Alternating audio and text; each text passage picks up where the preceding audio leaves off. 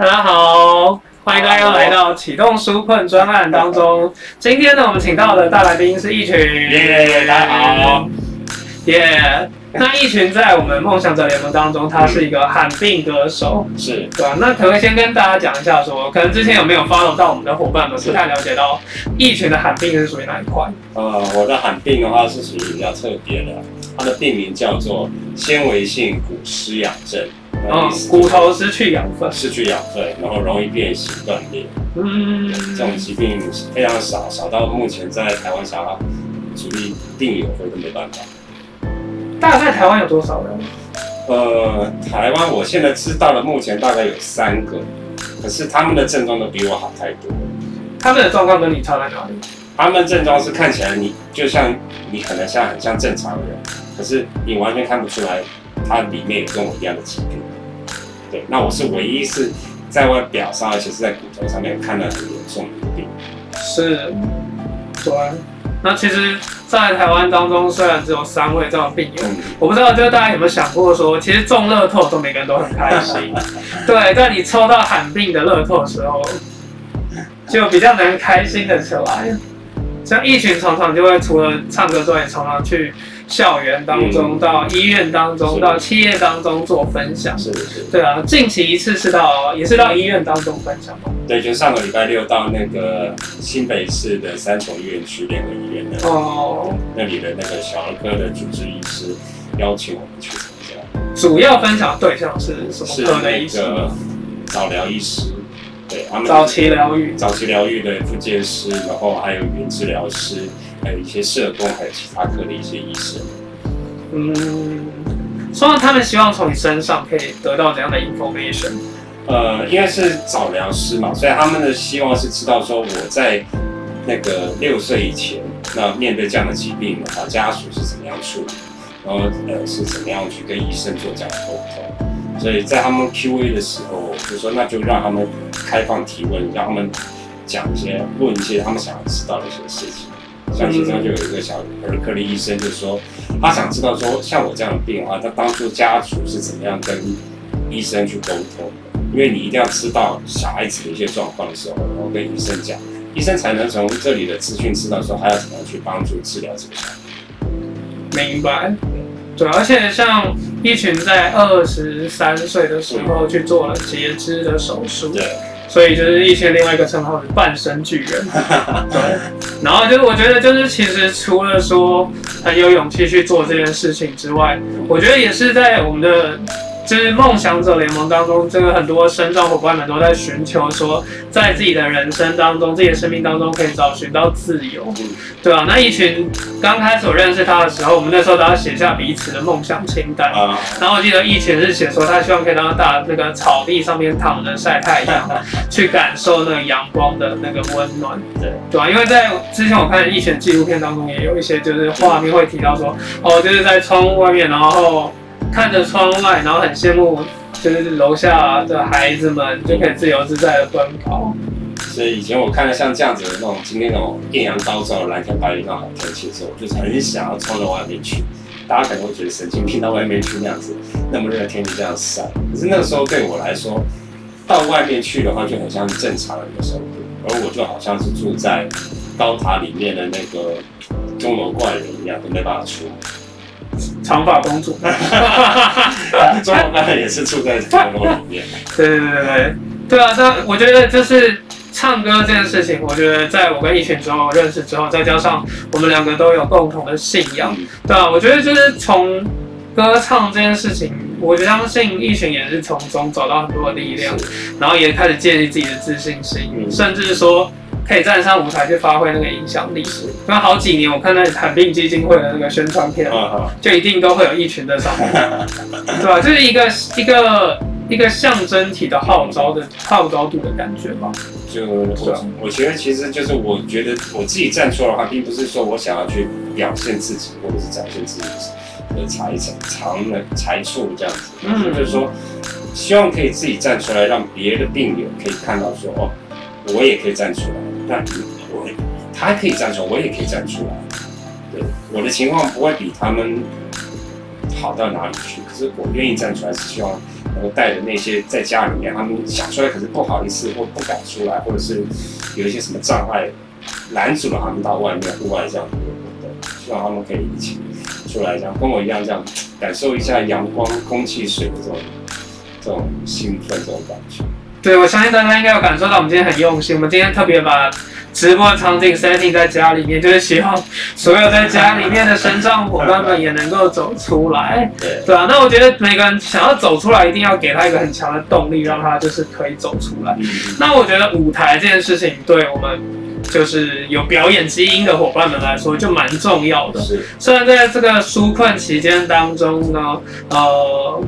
实体活动跟聚会都没有办法举办，嗯，对啊，然后就改成很多比较像是线上的活动。对。对，在这个疫情期间，有没有参加一些什么线上的活动？哦，我们海边基金会有办的那个线上的摄影课，嗯，那我也有参加，就觉得哎还蛮有趣的，因为我一直想对摄影很有兴趣，所以我想要学一些摄影的关的技术的东西，嗯所以然后也就因为这样子的课程，然后也剪出了那个我觉得还还蛮有趣的影片，我记得我们上次聊到是去台东玩是吧？台台中玩台，中玩，对，因为我一月一月底的时候，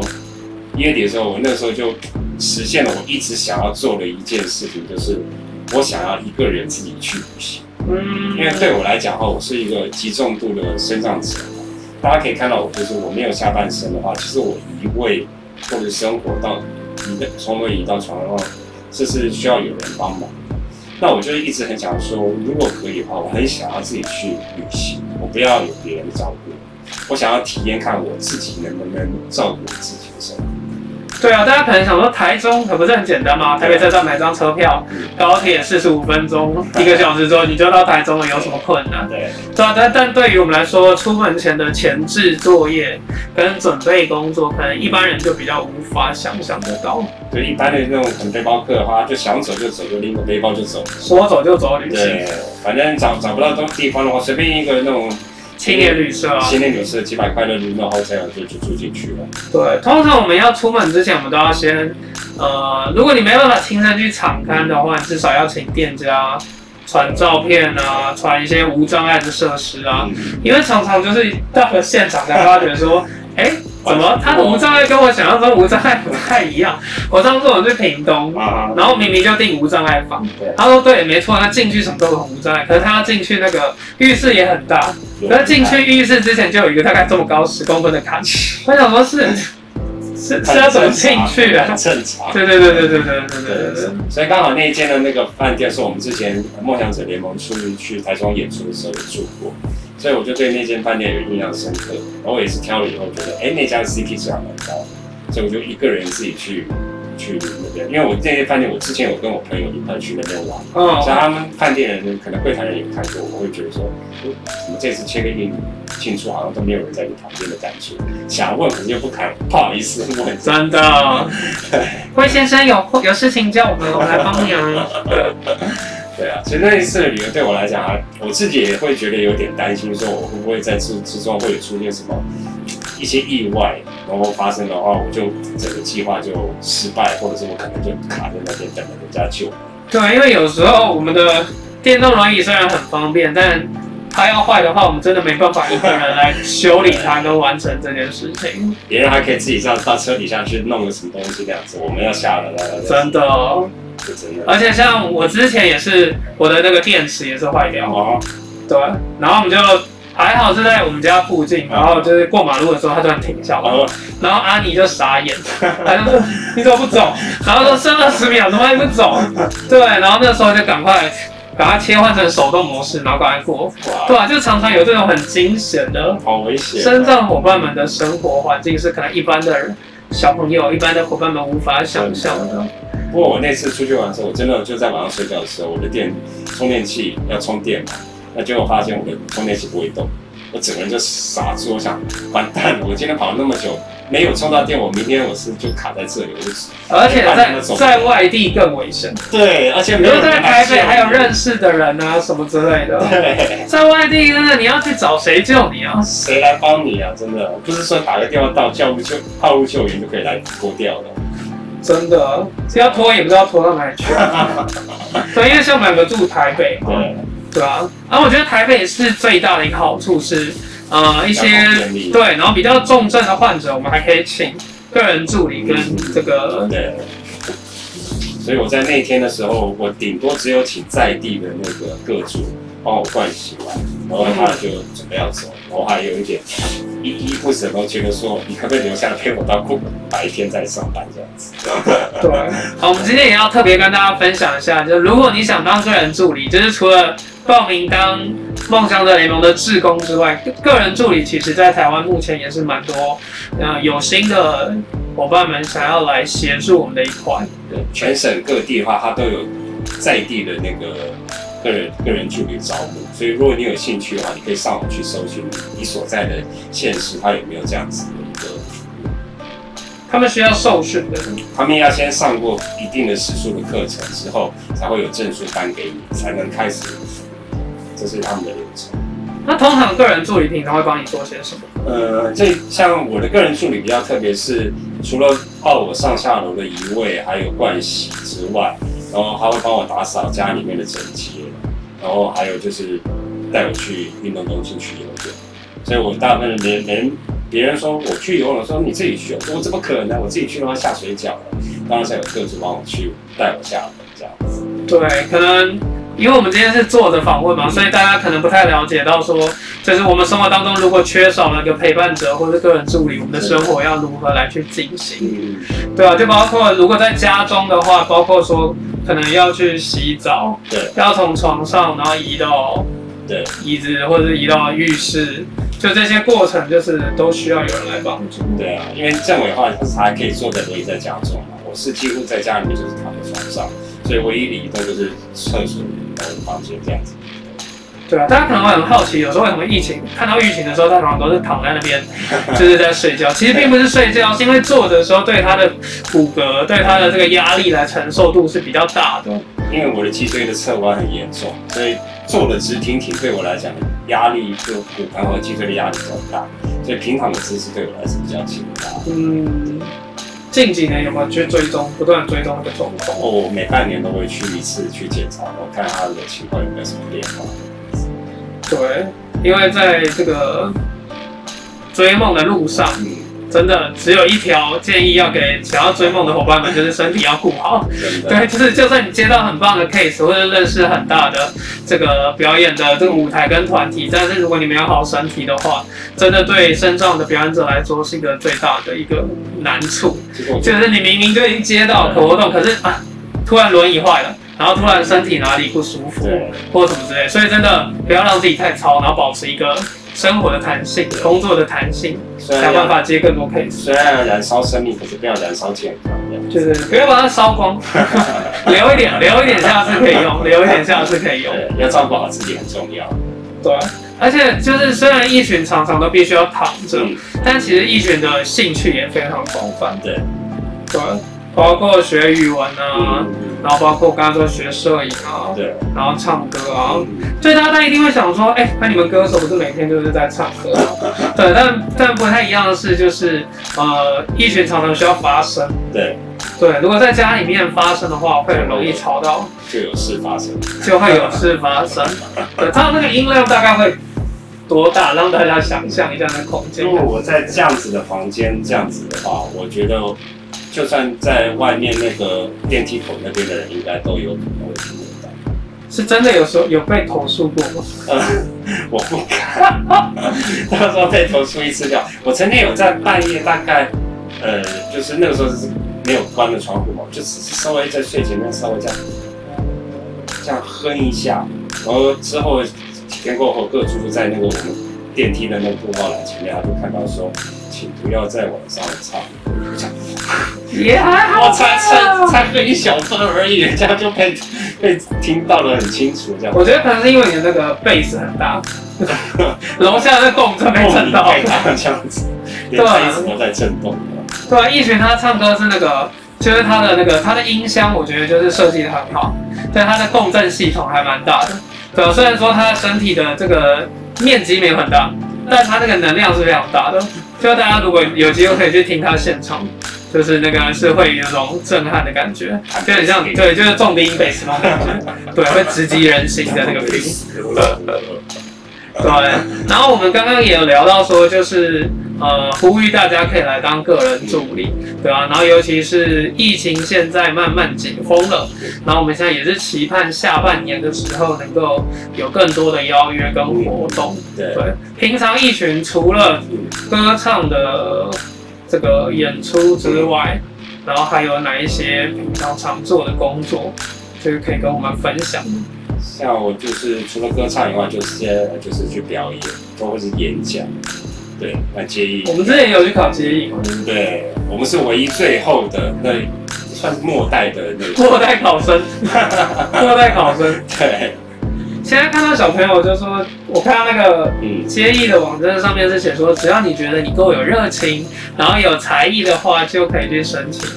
以前我们可以拿到那考到双北的那个证照，说你看我有这个台北的拿出去跟很兴奋的了，这样就是可以拿出去炫耀。可是现在你敢申请之后就没什么问题。好啦，大家没办法，这时代不一样，你们可能享受不到那个过关的感觉。我这我也是考了两三次之后才过关。不过我觉得那考试真的很有代价，就是之后的那个自己成长跟那种生存过来的那种情况。对啊，因为大家都想说，哦，歌手你要用什么来评论？我们又不像黄绮老师一直有拿金曲奖，嗯那证明说我们真的有努力、有认真、有在呃我们的事业上面不断精进自己的方法，其中之一就是去考证照。对对啊，那街头艺人证照就是这几年，就是就前几年我们也协会当中也有开办这个培训班，所以我们算是同同一期的时候，我们一起去考这个证照我。们也是奋斗了两年才考上。对啊，而且街头艺人我觉得跟大家所想的不太一样，就是呃，除了说你会表演、会唱歌之外，现场的那个功力是蛮蛮需要蛮综合能力，我觉得。对，你要随机应变，然后要掌握全那个全局，这样子的是不容易。之前有去哪里做接艺？呃，之前哦，我们就是去之前有去那香堤大道那边去，哦，信义区那边。对，然后好像目前的话就是大概是这样子，因为我还不敢自己去，就是单独的站在那个街头这样去表演，我觉得还是有点有点胆怯这样子。你觉得需要先 setting 哪些部分会让你觉得比较安心的感觉？可能先要把音响组先弄好，弄好装脚安排好。对啊，因为一个人，大家可能我以前也以为街头艺人就是你，然后你知道人出现就好，对然后那边就会有一组东西，然后让你可以唱，然后后来发现不是，你知道自己运去。对，对啊，如果一群他一个人去街头做接艺的话，那那些设备什么之类就就也是要请一个个助我帮你卡进去才有办法做到这件事情。我唯一有去过类接艺的那种表演的话，是在美食街，或者是在那个新北市吗？美食街的话是在在三种三种医院里面。它哦，那个美食街就大家大家一边吃饭一边看我表演嘛，我就有点像西餐厅的那种驻唱歌手。哦，烘托气氛。对对对，那我本来想说，可能大家只是在那边听，不会有人理我这样。那嗯，没想到在结束以后，还是会有人拍手鼓掌，然后开始有人围观，这样我就觉得，哎，大家可以可以一边吃一边听我唱，没有关系，我不会介意的。对。然后我们现在让一群休息一下我们进一下字卡，然后等一下回到节目当中，我们再请一群跟我们更多的分享。好，就是我们的小故事，然后这几年表演的一些经验，希望可以给很多在家里面可能希望往这个方向前进的听众朋友们参考。嗯，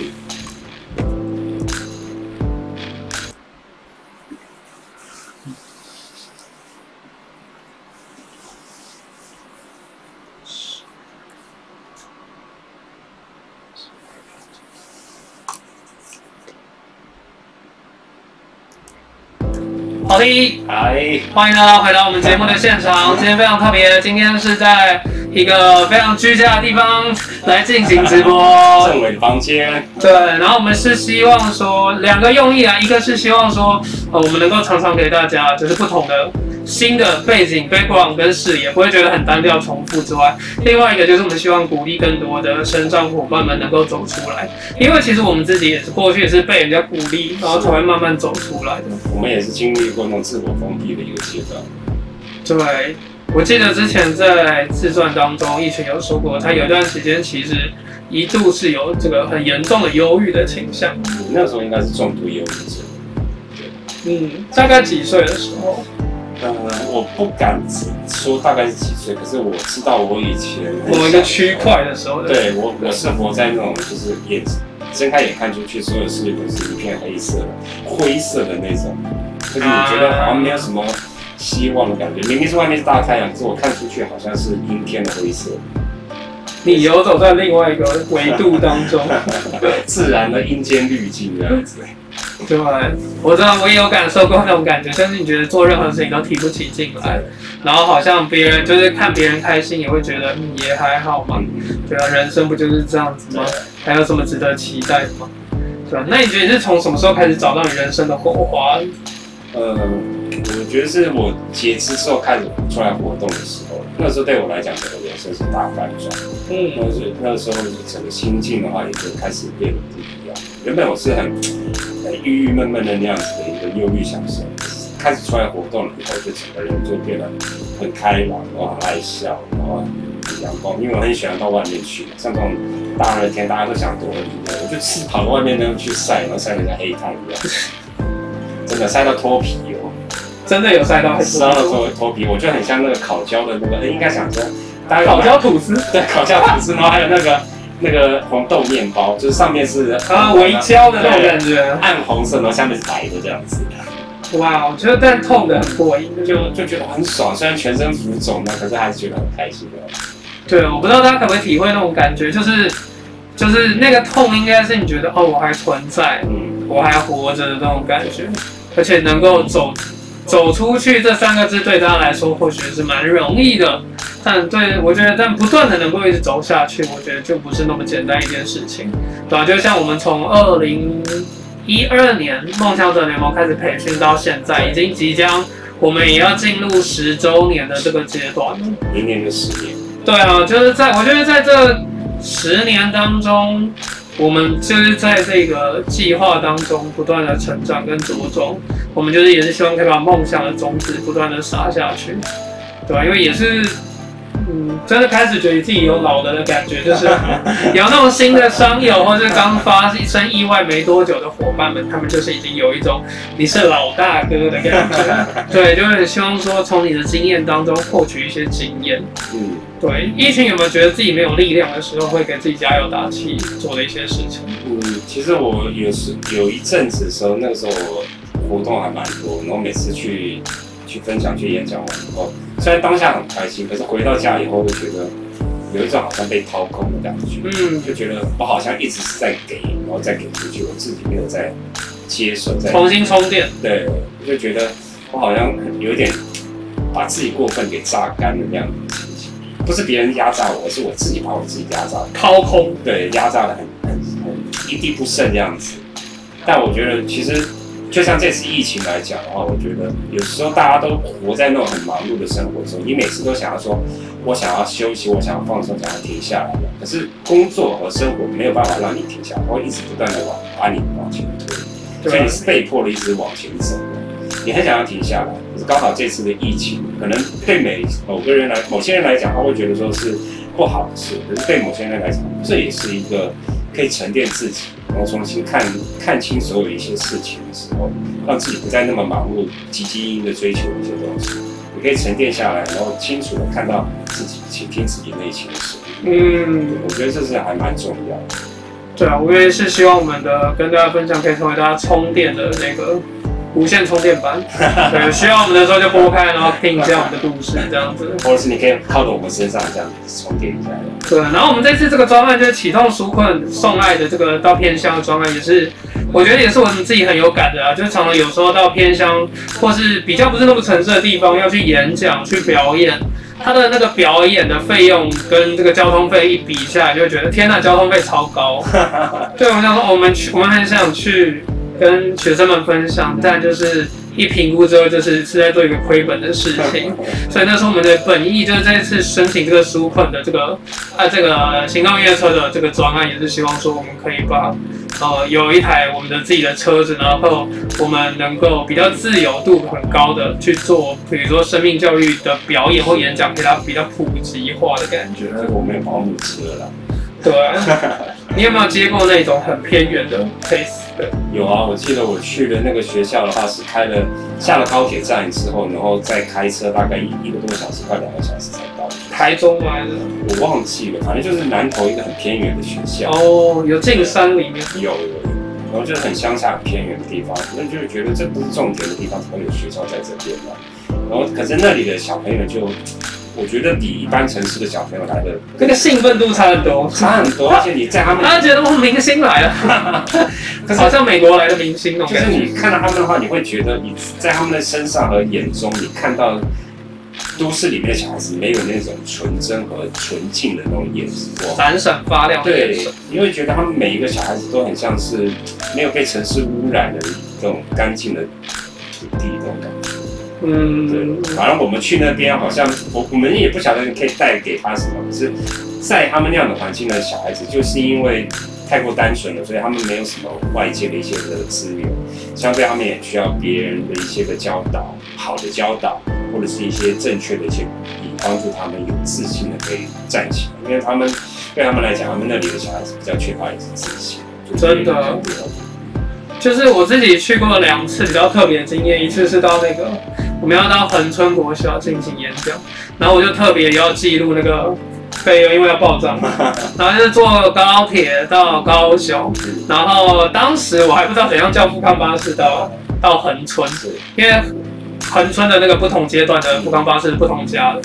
然后就记得我第一次就想说又带我妈去，我就说那我们坐计程车好了。结果我坐到我朋友开的民宿在垦丁那边，就是大概坐两千八百块左右。哦，对，有两两个半小时，三个小时吧。哇，对，然后这样算有便宜。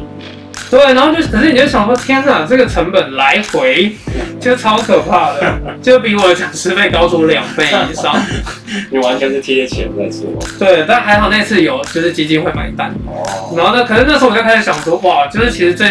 就是越偏远的学校的孩子们，其实越需要。这种生命的感感动跟感化的这个影响力，但偏偏就是他们就是很难申请到资源。嗯，因为我记得我去另外一所彰化的学校，就是他们的校长自己要下来上课，因为他们找不到就是高年级的数学老师。所以那时候要去学校演演讲的时候，都会先到校长室跟校长报道。结果没想到校长就哎，校长不在，他在上课。我 说校长还要自己下去上课？他 说对，因为就是招了几个月都招不到数学老师，他必须必须要自己上场。哇，校长好听哦。对，可是，在那所学校就跟刚刚怡晴讲的一样，就是全部的人，全校师生都超级欢迎你，然后就会想拿出他们最好的 在地的名产啊，然后他们中央厨房煮的自己种的菜啊，他就很想跟你分享。就那个热情是平常可能，因为都市的小朋友，反正每个学期都固定就会排这些，就是演讲的行程，各种生命教育他们搞不都看过，就那个。那个那个震撼度可能没那么大，所以与其是说在城市里面的话，反而你比比较喜欢到偏乡那边去。嗯，我觉得反而是我们自己有到那边充电的感觉。对，从他们身上我更感受到自己做这件事情的价值跟意义。就是我们也是到那边去，从他们身上找回原始我们的初心。对啊，初衷。我觉得就很像一群在我们那个专辑里面那首歌。心愿一样，是对吧？就是很在里面也有很多孩子们的声音。那如果大家还没听过这首歌的话，赶快上 YouTube 去搜寻一下魏一群，空格心愿。对。那如果想要看我们实体表演的活动的伙伴们，就是记得在我们的下方留言，然后找我们的花花姐。对。对，我们也希望下半年的活动也能够带给大家更多不同的感受。欢迎邀约，尤其是疫情之后。对我们累积的能量已经 快要满出来了，快要爆炸了。你再不找我们去表演，我们就真的爆炸给你看了。对，另外一种讲法，我们这里也也要生活，不然我们就一直在吃土吧。真的要证明说这一行可以走下去。就是第一大条件，就是你真的你要先生存下来。不对，虽然说舞台是很残酷的，但是我们还是很希望在这个过程当中，能够把我们感受到的这些爱意与善意，可以传递给更多的人。是，对，就是我们这次这个纾困计划最重要的一个要点。对，那疫情之后有什么话想跟大家分享吗？呃，最后呢，因为疫情的关系嘛，所以我就想说。分享一句我很喜欢的一个，就是圣经里面安慰话，他是这么讲的哈：所以不要为明天忧虑，因为明天自有明天的忧虑。一天的难处，一天当就够，就是在马太福音六章三十四节。嗯，我想可能在就是没办法出去工作，或者没有办法出门，大家都被迫待在家里面，拯救自己和保护这个世界的时时候，大家其实心里面会很挣扎，说我很想要到外面去，或者我可能很担忧，说那我下一份工作，我的收入在哪？就像我们这样，我们没有办法出去工作的话，我们就没有收入。那或者有些人他可能也会担心说，我是不是会被染病，然后很担忧，活在恐惧里面。我的很多朋友都是这样子，所以我想说，通过这句话，就是就是送给大家，不管你是在疫情当中，或者是你可能是处在你人生最困难、最艰难的时候，你不知道该怎么办。我希望这句话可以安慰到你，就是不管在什么样的情况之下。希望上帝的平安都能够充满你的心，在每一天的日子。是的，那今天是八月的最后一天，然后明天就是九月份就要开学了。对我们也是很希望说，除了陪伴孩子们之外，也可以陪伴所有呃辛苦的爸爸妈妈们，然后就是即将返回工作岗位的大家，能够在这段时间当中也非常开心，我们能够用直播的方式陪伴着大家。对，那今天。呃，是一个我觉得蛮令我觉得感动的日子。对，一方面是我们自行完成了 在家直播的这件事情。对，就是我们希望说，我们深圳伙伴们不要就是凡事都靠别人，从凡事靠别人，一直到我们可以去丰盛他人的这个过程当中，我觉得就是成长的力量。对，所以今天也是非常感谢在直播间前面的伙伴们能够陪伴着我们，然后也欢迎大家可以把我们的直播分享出去。然后今天的活动呢，我们也要再次感谢我们的赞助单位们：胡众企业、葡萄王生计、财产法人真水照社会福利慈善事业基金会，还有我们的中华民国身心障碍者译文推广协会。希望我们启动纾困送温情的活动，能够把温情送到你的身边。好的，那要邀约我们的，接下来我们就放最后的字卡，希望大家可以扫我们的 QR code，可以跟梦想者联盟，可以跟娃娃姐联系，希望我们有一天可以到你的面前跟你见面。嗯谢谢大家，我们今天直播就到这边喽，拜拜，拜拜。